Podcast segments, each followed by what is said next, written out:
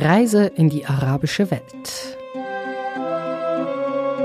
Diese Serie entstand aus drei Recherchereisen, zu der die Republikreporter Ami Ali und Monika Bolliger Ende August aufbrachen.